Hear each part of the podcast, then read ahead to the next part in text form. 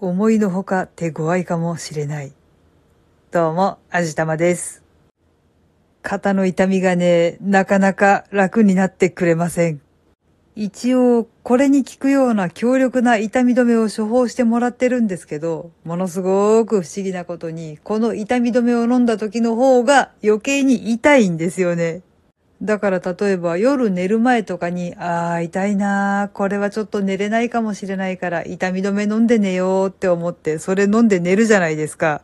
そしたらなんとあら不思議、余計に痛みが増して一晩中眠れません。だったらもうやけだっていうことで、ロキソニンテープも貼らずに、この痛み止めも飲まずに寝てみたりとかするんですけど、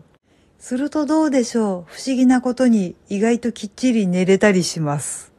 ロキソニンテープはそこそこに効く気がするんですけど、この痛み止めがどうやら私に合っていないんだろうと思っています。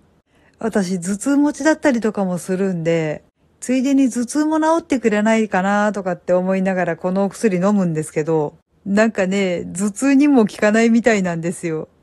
さて、これはどうしたものか、病院の診察日までもうちょっとあるんですよね。勝手に普通の市販の痛み止めとか飲んだらダメなんだろうか。それこそロキソニンとかね。そっちの方が効きそうな気はするんですけど、やっぱ処方されてないお薬を飲むっていうのは支障があるのかな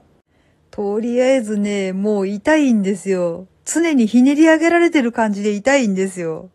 まあ、なんともない時はなんともないんですけどね、動かし加減によってちょっとうずくまりたくなるほど痛いんで、特にやっぱり夜眠れないっていうのがね、体力をごっそり持ってかれて大変なんですよ。一応肩の下とか肘のところとかに丸めたタオルを敷いて高さを出して肩にかかる負担を軽減させると寝やすくなるよみたいなことを教えてもらったのでやってるんですけど、これも高さがものすごく微妙でね、前の日の晩にちょっと低かったかなーって思ってタオル1枚分足してみたりとかすると、高すぎて痛くて全然寝れなかったりとかするんですよ。すごい難しいですね。とりあえず今、いい感じの高さに巻けるタオルの厚みと枚数が分かったので、とりあえずそれを使ってるんですけど、やっぱね、時々洗わなきゃいけないでしょう。そのタオルのその巻き加減じゃないとダメみたいなんで、どうしようかなって今すっげえ困ってる真っ最中なんですよ。いやー、ちょっと長い付き合いになりそうです。早く痛みが引いてくれるといいんだけどなはい。というわけで今回も肩が痛いっていう愚痴でした。聞いてくださってありがとうございます。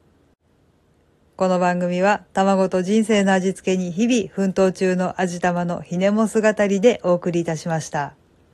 それではまた次回お会いいたしましょう。バイバーイ。